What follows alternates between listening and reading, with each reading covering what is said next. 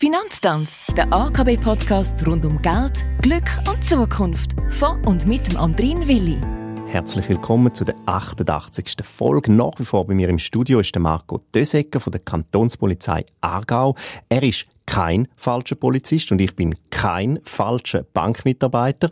Gemeinsam reden wir nämlich in dieser Staffel genau über solche falsche Fünfer.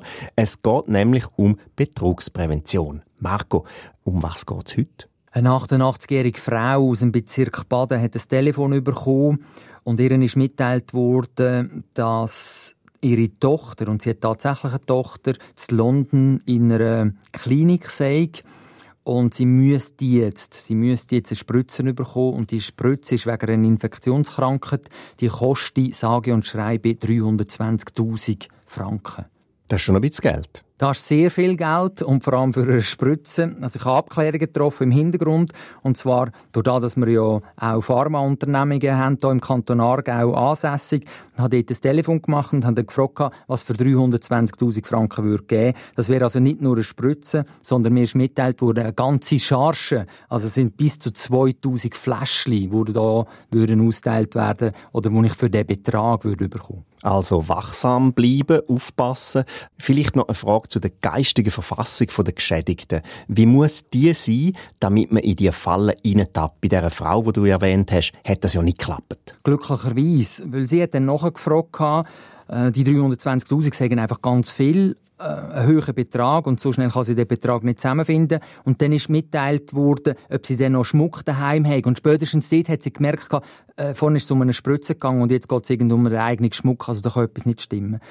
Ich finde die Frage berechtigt, weil wenn man das so hört, wird man vermutlich daheim jetzt den Kopf schütteln und wird sagen, ja, wie kann man nur? Und glücklicherweise ist jetzt da nichts passiert, aber es hat gerade so gut etwas passieren Nein, auch wenn ich unterwegs bin in diesen Präsentationen, die wir anbieten von der Kantonspolizei Aargau auf dem ganzen Kantonsgebiet, dann stelle ich immer wieder fest, es gibt ein Kopfschütteln dabei. Die entsprechenden, die hier allenfalls reingehen, die sind weder dumm, noch debil, noch dümmlich unterwegs. Überhaupt nicht. Sondern die werden einfach komplett überrascht, werden aus dem Nichts rausgerissen in so einer Geschichte und darum passiert leider.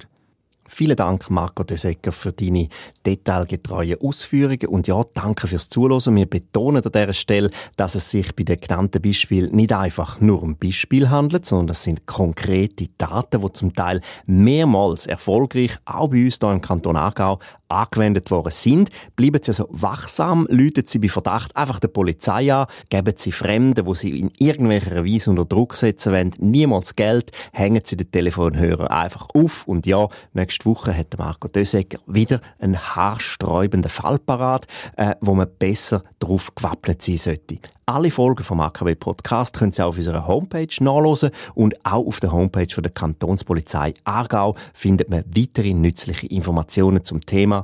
Bleiben Sie aufmerksam.